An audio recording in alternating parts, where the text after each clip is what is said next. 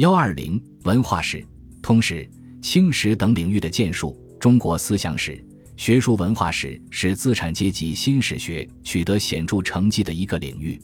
梁启超于一九二零年发表《清代学术概论》，于一九二四年发表《中国近三百年学术史》，突破经学史的狭隘范畴，对清代的各个学科、各个学派、各种学术思潮进行了全面的介绍和评述。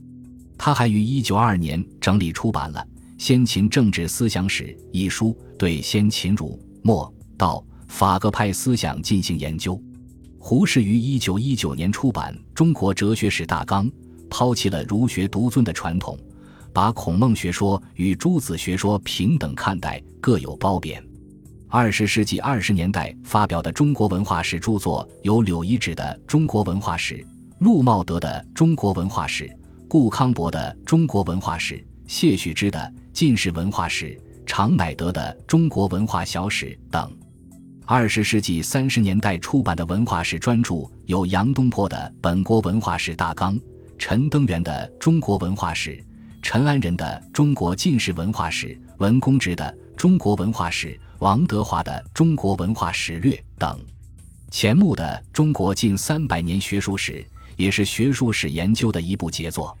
此外，二十世纪三十年代末，商务印书馆王云武主编的《中国文化史丛书》分集四十种专史，如冯承君传《中国南洋交通史》，郑振铎传《中国俗文学史》，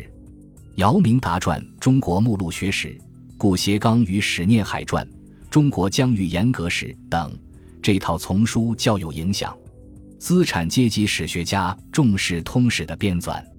二十世纪二十年代，梁启超曾计划写一部多卷的中国通史，但未实施。李泰芬在一九二二年出版了《中国史纲》第一卷，一九三二年至一九三三年完成第二、第三卷。吕思勉于一九二二年出版《白话本国史》，是我国第一部用于体文写成的中国通史。二十世纪四十年代又出版两卷本的《中国通史》，是适应当时大学讲授需要的历史著作。邓之诚于一九三四年写成《中华二千年史》一至四卷，要求青年学子通关历代兴亡，不负国家兴亡，匹夫有责的古训。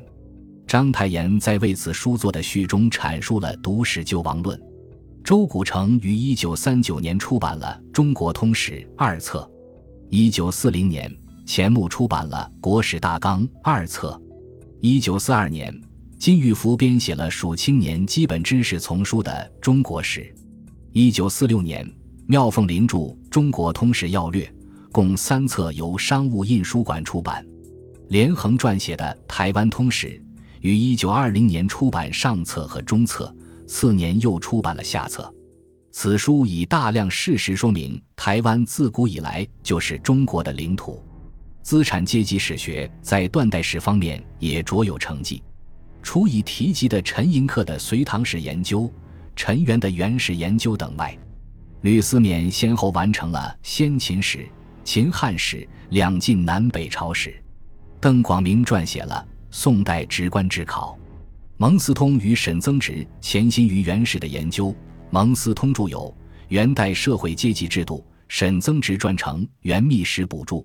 谢国珍和吴晗专于明史，谢国珍侧重晚明史的研究，专有《顾宁人先生学谱》《晚明史籍考》《晚明流寇史籍考》等论著。吴晗由长朱元璋的研究，先后出版了《明太祖》《由僧波到黄泉》《朱元璋传》等。清史研究以孟森、萧一山贡献最多。孟森传有《清朝前记》《明元清系通记》《清初三大议案考试》《湘妃考试》《八旗制度考试》《明清史讲义》等论著。萧以山在一九二三年就出版了《清代通史》上卷，一九三零年完成了下卷，此后又经不断修订补充，成为四百多万字的巨著。其他著作有《清史大纲》《曾国藩传》《洪秀全传》等。中国近代史的著作有沈未之的《近百年本国史》，孟世杰的《中国最近世史》，罗元坤的《中国近百年史》，陈公路的《中国近代史》，蒋廷福的《中国近代史》，陈安仁的《中国近代民族复兴史》，郑和生的《中国近世史》，郭廷仪的《中国近代史》等。太平天国史的研究也取得了可喜的进展。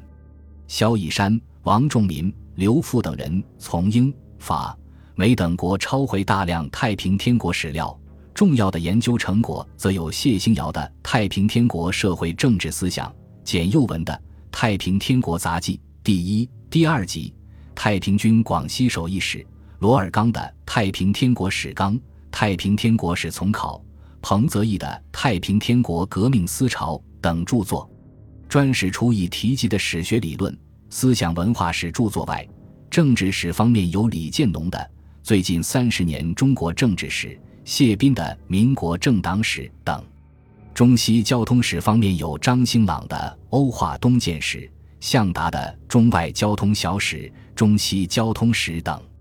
民族史方面有王云武的《中国民族史》，王同龄的《中国民族史》，张其云的《中国民族志》，宋文炳的《中华民族史》，吕思勉的《中华民族演进史》等；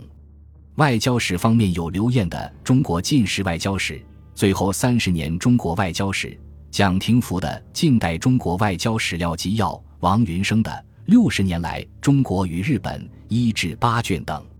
新中国成立前，傅斯年、李济、董作宾、蒋廷福、萧一山、张其云等去了中国台湾，钱穆、简又文等移居中国香港，陈寅恪、陈元、顾颉刚等留在内地，